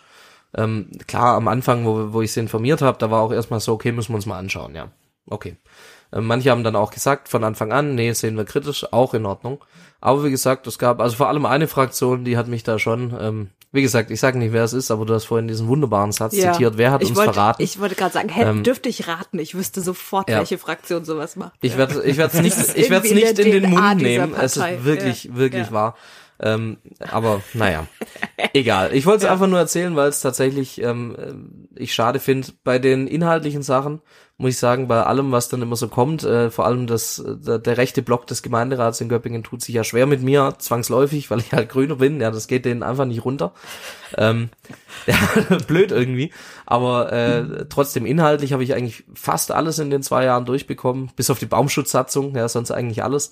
Ähm, insofern bin ich immer noch äh, alles in allem zufrieden mit der Zustimmungsquote so, die wir haben im Gemeinderat. Wir machen, glaube ich, gute Arbeit, aber das, das hat schon wehgetan, sage ich ganz ehrlich. Das Schade, dass sie uns die ich. Möglichkeit nicht gegeben haben, da auch mal äh, Erkenntnisse zu sammeln einfach. aber gut, In zehn Jahren. Tja. In zehn Jahren dann, genau. Ja. Ach Gott, nee. Nein, das ist wirklich, also ähm, solche, klar, so Strukturen, das dauert ewig, keine Frage, aber man muss einfach auch mal ran, irgendwann. Ja. So wie ans Wahlrecht, ja, zehn Jahre diskutiert, jetzt haben wir's, sind auch wieder alle nicht zufrieden. Hm. Geil. Tja. Aber ich werde es jetzt immer, wenn, wenn irgendwas lang dauert ähm, in der Verwaltung, dann werde ich sagen, ja, wir wollten es ja anders. Ist halt alles hier nicht so agil. Ja. Alles nicht so agil, ja, auch so ein Modebegriff, aber ähm, irgendwie schon wichtig. Ja, wir müssen beweglich werden. Agiler. Ja. Ja. Habt ihr noch Punkte, die ihr loswerden müsst? Ja. Also ich will ganz kurz sagen, der König war da. Also Der- im Deutschen Bundestag, Ja, der wa- König war ja, da. ja. Ja, der war halt Ein da. Kö- Zum König. ersten Mal Der König. überhaupt, dass ein Monarch im Deutschen Bundestag gesprochen hat. Ja, ich höre. Finden wir gut, oder? Monarchie, geil. Also ich finde es äh, gut, dass wir unsere britischen Freundinnen und Freunde im Deutschen Bundestag begrüßen. Und da ist ja ein Staatsoberhaupt da gewesen. Und wenn Prince Charles sich auf den Weg macht, King heißt er jetzt, glaube ja, ich. ich weiß, aber ich finde es immer lustig, Prince Charles zu sagen. kann- ich krieg's einfach auch weil ich es auch wirklich meistens Ja, Ich krieg's auch nicht über die Ja, Lippen. ja, King ja. Charles klingt. Ja, Ja. King Ich habe Charles gehört, er klingt wie hat auf Deutsch gesprochen. Ja, im Wechsel, das war wirklich sehr beeindruckend. Der hat ja. im Wechsel auf Deutsch und Englisch gesprochen. Ähm, und auch, also der kann ja Deutsch und Ja. äh, er hat das äh, abgelesen auf Deutsch, aber er hat auch das Englische abgelesen und das Deutsche. Man hat aber auch wirklich gemerkt, er versteht jedes Wort, äh, was er da sagt und die Bedeutung. Es war wirklich äh, sehr beeindruckend, finde ich. Und es war auch eine sehr witzige Rede und er hat auch über Klimaschutz geredet und über Gleichberechtigung. Also da hat er gut abgeliefert, finde ich. Und das Lustige war, in meinem Büro lief äh, diese Übertragung des Besuchs von ähm, von von von äh, König Charles, äh, wie er da in Berlin unterwegs war, weil das, ich bin morgens hatte ich einen Termin, bin ich in einem Bundestag da rumgelaufen, da wo wir auch mal waren in diesem Eck da. Ja, auf der auf der Plenarsaalebene und ähm, da wo so Fernsehstationen immer stehen, dann stand da so das ZDF aufgestellt mit Theo Koll, den kennt man, der Ja. macht so Hauptstadt äh, Gedöns, also richtig Hauptstadtstudiochef, Haupt, ja. ja genau. Das, das war richtig so Politikredaktion und daneben stand halt die Society-Expertin vom ZDF, die Royal, die, die, die Chefin für royale Fragen. Ja. Ähm, und die war auch mit am Start und da wusste ich schon, oh, das wird heute äh, besonders. Und ähm, die Berichterstattung war dann auch, also ich habe es halt da kurz gesehen, ähm, weil das da lief äh, bei ZDF, ZDF, wie der da kurz davor noch auf so einem Wochenmarkt vorm KDW unterwegs war und sich so Kartoffeln so, angeguckt so einen. Käse angeschaut hat, an so einem Ja. Käse, an so einer Käsetheke. Das und dann habe ist ich auch gegangen und gesehen. Die er noch so, Berliner haben abgekotzt darüber, noch so einen weil Lachs bekommen der oder Markt sowas. gesperrt. Es war alles gesperrt, es Ja. war wirklich alles gesperrt. Man ist nicht mal mit dem Fahrrad als Abgeordneter hingekommen und auch Abgeordnete sind nur sehr schwierig da auf in, ins, ins Plenum reingekommen. Wirklich. Wozu auch? Wenn der König da ist, was brauchst du dann noch die demokratisch und, ähm, gewählten? Ich wollte eigentlich auch ein, ein Selfie mit ihm machen. natürlich, natürlich was Ich wollte, aber es hat nicht geklappt. Ich konnte nicht einfach vorrennen. Äh, und ich habe auch meine eigene Fraktion ein bisschen unterschätzt, weil ich saß so Man darf das auch gar relativ, äh, relativ weit hinten. Ähm, seit Schäuble nicht mehr Bundestagspräsident ist, sind da diese Regeln oder vor allem die Umsetzung der Regeln sehr gelockert. Alle machen Fotos, als wären sie irgendwie bei einem Nee, Konzert. beim, Aber- also du darfst Monarchen, da gibt's, äh, habe ich äh, in einer dieser wertvollen vielen so. Übertragungen, du darfst ihn nicht anfassen, du darfst Ah. ihn nicht ansprechen, also er muss zuerst das Ja. Wort an dich richten und du darfst schon gar nicht dich einfach neben ihn stellen, die den Arm um seine Schulter oder so und dann sagen so, äh, ihm ein Handy vors Gesicht Kalle, halten. Ja. komm. ich, ich, Red auf jeden mal. Fall, ich hatte auf jeden Fall, ich wollte eigentlich ein bisschen ein, zwei Reihen weiter vorne sitzen, aber es hat nicht geklappt, weil äh, manche, die, also es ist ja dann so, dass davor natürlich andere Tagesordnungspunkte Thema waren. Und die sind dann einfach Und die nicht sind da einfach morgens um Ja, neun zu Haben äh, sich Handtuch auf den Platz ja, gelegt. Ja, wirklich, war, war so Ja. richtige Malle-Stimmung. Also, also von, von, von, von der Handtuchpraxis her, nicht vom Singen, Krölen und Trinken her. Aber Vom ähm, Trinken schon. Auch. äh, das war sehr, sehr bemerkenswert. Und ich hätte ja sehr gerne eine Zwischenfrage gestellt zum Thema, wie ist eigentlich das Verhältnis zu deinem, äh, zu, zu deinen Söhnen? Ähm, Ja, ich denke, das hätte er gerne beantwortet. Nee. Ja. Naja. Auch da, du darfst ihn ja nichts fragen. Also, Nee. ja. Nee, finde ich auch äh, völlig richtig, dass wenn der König schon mal sich die Ehre gibt, dass sich dann der Deutsche Bundestag auch an seine Regeln hält. Absolut. Äh, Finde ich absolut Ja. angemessen. Ja. Ich zitiere an der Stelle Wolf Biermann, der mal beim Tag der Deutschen Einheit gespielt hat im Bundestag. Oder, Ähm, äh, ja. Ja, ja, genau, der dann auch äh, hier gegen die Linken gewettert hat, gegen die SED-Nachfolgepartei Die Linke. Und ähm, der äh, Bundestagspräsident Lammert ihm gesagt hat, ja, sie äh, dürfen gern bei einer Wahl antreten und sich wählen lassen, dann dürfen sie hier auch reden. Und Wolf Biermann hat gesagt, also wissen Sie, ich habe mir in der DDRs Reden nicht verbieten lassen, dann werde ich das hier erst recht nicht tun.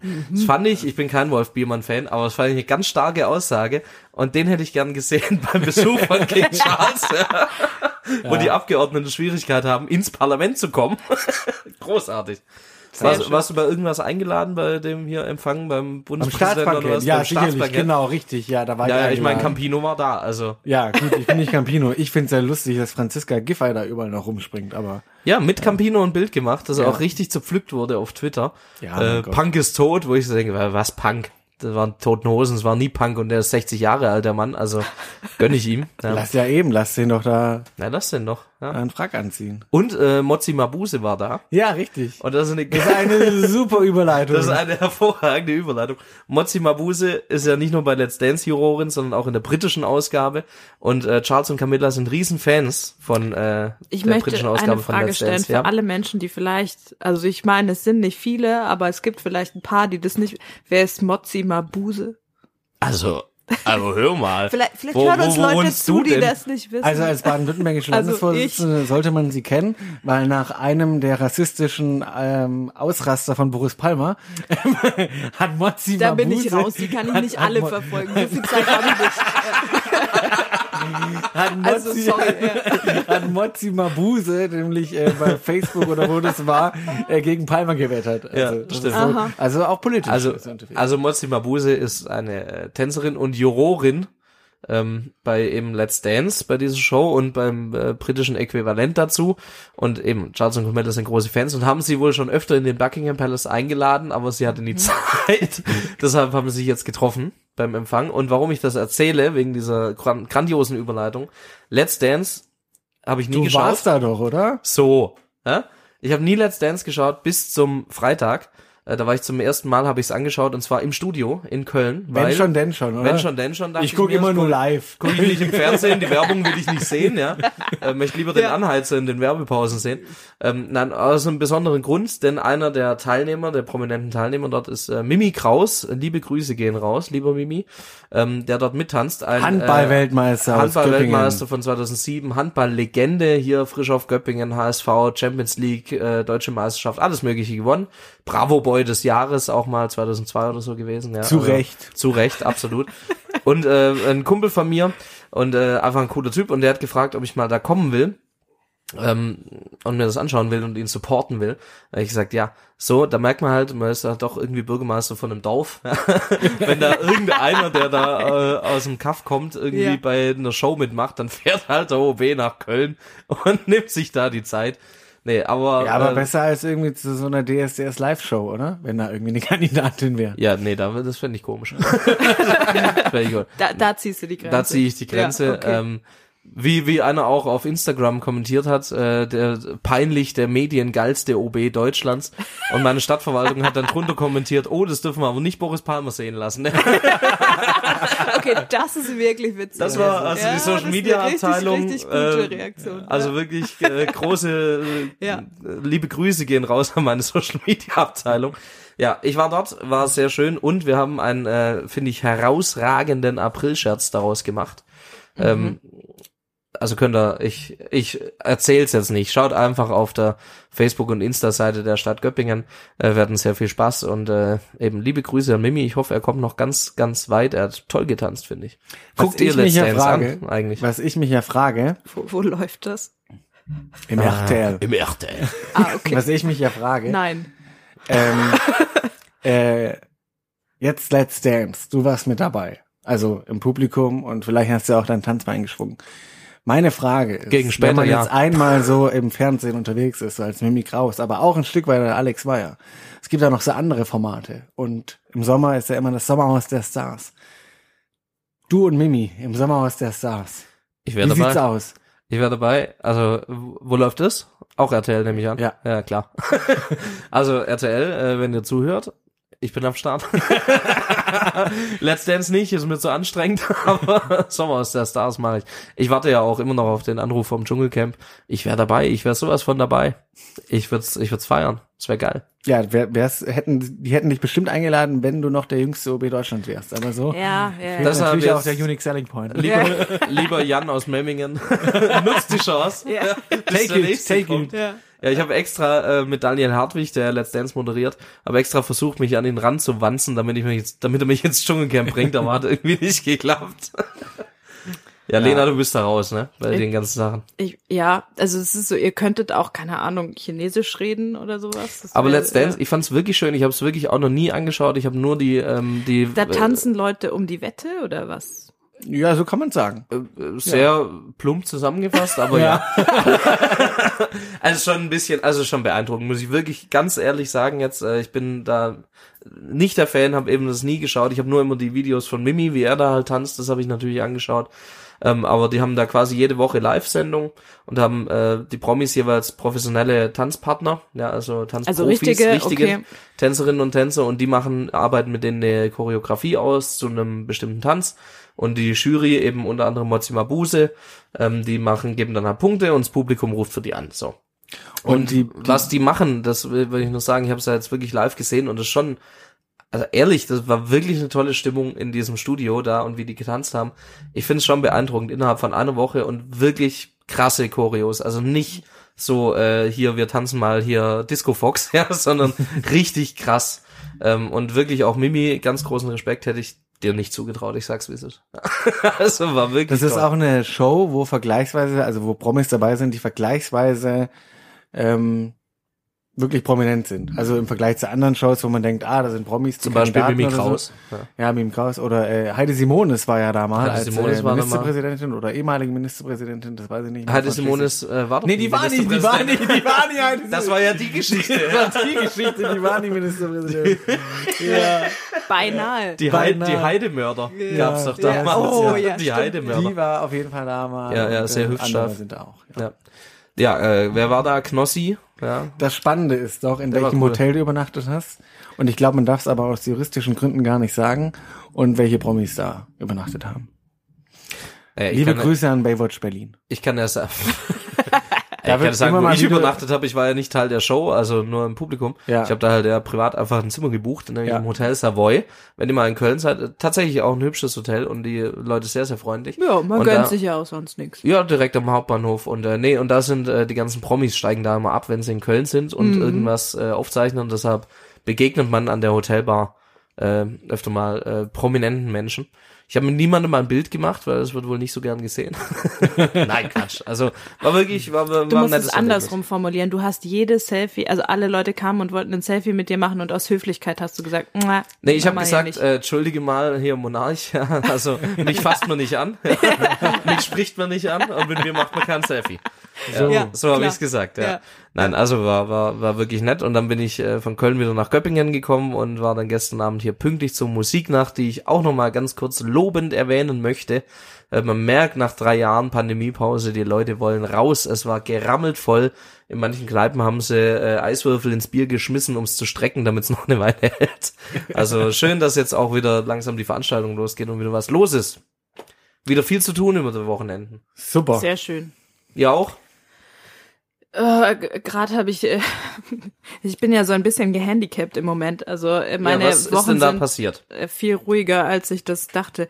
Ich habe mir mein Kreuzband gerissen beim ähm, Versuch mit Tourenski auf einer äh, verregneten Kunstschneepiste äh, jemand anderem zu zeigen, wie man äh, Kurven fährt im Flug. So, das war einfach in der Kombination nicht so die geilste Idee ever. Weil Tourenski sind dafür gemacht, dass sie im Tiefschnee gut funktionieren. Das heißt, man kann mit denen nicht so gescheit kanten und die rutschen einfach weg und genau.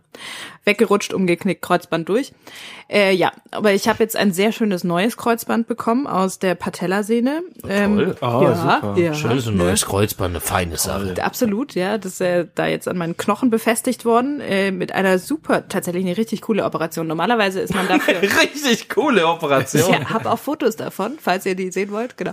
Weil äh, die machen auch Fotos währenddessen. So die, die stauen das Blut komplett ab im Bein und dann Ah, ähm, toll. so mit Kamera rein und also sehr cool, ja. Mm, schön. Aber es ist schon beeindruckend, was da möglich ist. Und äh, genau, jetzt äh, muss ich jedenfalls im Moment ein bisschen mit Krücken durch die Gegend humpeln, ist aber bald vorbei und dann noch eine Weile so eine totschicke Orthese tragen und dann noch ähm, einige Monate, sehr viele, ähm, bis äh, in den Dezember hinein mein Bein nicht übermäßig belasten, nicht krasse Sachen machen. Und dann ist es ein bisschen wieder wie vorher. Kreuzbandriss, tolle Sache. Schön. Kann man nur jedem empfehlen, einmal mitzumachen. Ich finde, es klingt halt immer so, als wäre man so Profifußballer, wenn man Kreuzbandriss hat. Ja, Ja, ja, ja. ja, ja, Es passiert Fußball spielenden Menschen und äh, Skifahrenden Ja. in der Regel, genau. Weil, ja, dafür braucht man das Kreuzband. Fußball spielende Menschen. viele Grüße an Ann-Kathrin Berger, die Torhüterin vom FC Chelsea, die sie in der Champions League äh, eine Runde weitergebracht hat beim Elfmeterschießen und natürlich eine Göppingerin. Ja, Klar. Sehr liebe cool. Grüße. Sehr cool. Ich habe So. aber nicht nur schlechte Nachrichten wie mein Kreuzband, sondern auch eine sehr, sehr coole Nachricht. Mhm. Ähm, das, ich darf es nur noch nicht verraten. Also es ist wirklich eine richtig geile Sache. Ähm, es wird aber erst am 20. April ähm, öffentlich. Aber äh, genau, das, wird- also es wird wirklich, wirklich eine sehr coole Sache. Und ich freue mich total darüber. Und genau, ihr müsst jetzt halt dann gucken am 20. April irgendwie so auf Social Media, was es tatsächlich ist. Aber es ist äh, sehr cool. Ich finde es jetzt schon ein bisschen albern, jetzt irgendwie zu sagen, also ich habe eine Ankündigung dann Ja, in ein paar Wochen. Es ist, so lang ist es nicht mehr hin, aber ich darf es Man halt muss noch die nicht Leute sagen. auch mal ködern. Ja, genau. Und es ist wirklich, Teaser, ist ja. wirklich eine gute Sache. In dem Zusammenhang, ähm, Kannst du, kannst du irgendwas dazu sagen? Es hat was mit Politik zu tun, ähm, es hat was mit Kommunalpolitik zu tun, Mhm. es hat was mit einer sehr tollen Förderung zu tun und wunderbaren Dingen, die ich ähm, machen Mhm. kann. Dann, genau. Und ähm, eine dieser wunderbaren Sachen, die sind wir schon eifrig am Planen. Da kann man in Ulm auch schon Plakate sehen. Ich weiß nicht, ob es dir aufgefallen ist, so ein fettes Ja, ich will Plakat. Ja, äh, mich ja. stört da immer das fehlende Komma und ich Ja. verstehe nicht, wie du als Germanistin das hast durchgehen lassen, aber Das wurde mir gesagt, dass es äh, für von der Gestaltung her besser hab aussieht ohne aber Komma. Mich zuckt's jedes Mal. Ja, es ist jedenfalls ein sehr cooles Plakat und das ruft äh, Ulmerinnen und Ulmer dazu auf, dass sie, wenn sie Ideen haben, wie sie ihre Stadt verändern wollen, was sie sich besser wünschen oder so, können die die gerne an uns schicken und wir machen am 22. April im Stadthaus um 14 Uhr dann einen Stadtkonvent wo all diese Ideen diskutiert werden. Man kann auch da hinkommen mit seiner Idee und dann gibt's so ein World Café Format und dann gucken wir, wie wir da gemeinsam Ulm besser machen.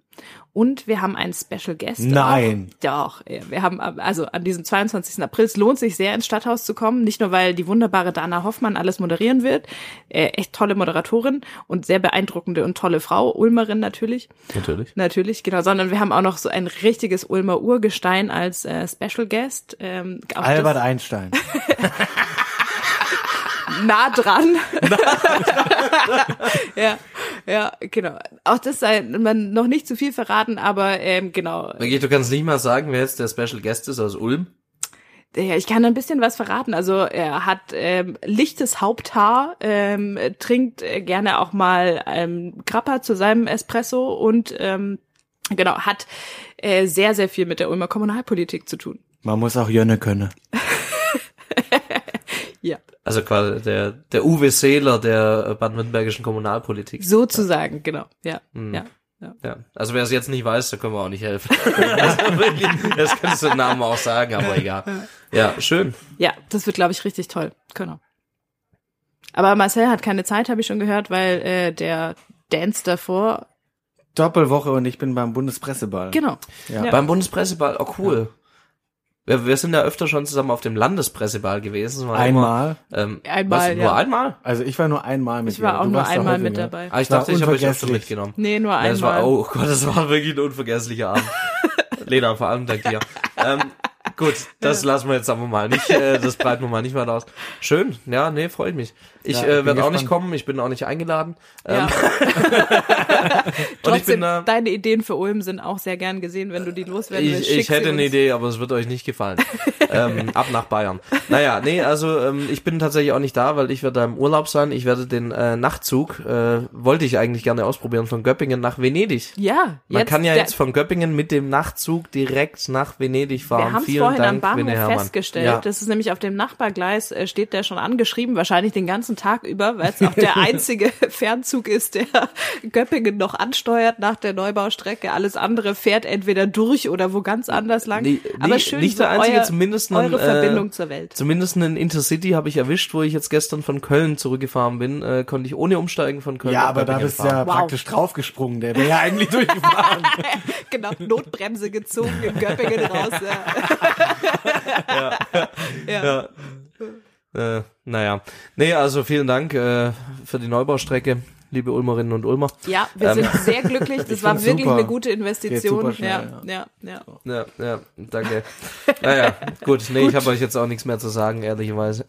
Und jetzt, wo ich wieder an die Neubaustrecke denke, bin ich wieder sauer auf Ulm. ja, Nee, gut, sonst haben wir ja nix, oder? Können wir mal Schluss machen jetzt. Jo. ja. Wann äh, schaffen wir es wieder, nächste Ausgabe? Wäre mal cool, wenn wir es ein bisschen eher schaffen. So. Wir geben uns Mühe, ihr könnt uns gerne Feedback geben, ob ihr uns vermisst habt. Ja. Oder ob ihr überhaupt noch wisst, wer wir sind nach so langer Zeit. Ja. ja, ja. Wir haben Wenn uns nicht, nicht nochmal extra Wenn nicht, ich bin Alex. Ja. Hallo Alex, äh, ich bin Lena. Ja, ich bin Marcel. Na. In Okay. diesem Sinne, ja. Ferrero, tschüsschen. Das war Stadt, Land, Bund, der Politik-Podcast mit Alex Meyer, Lena Schwelling und Marcel Emmerich. Die nächste Folge hört ihr nächsten Monat überall, wo es Podcasts gibt.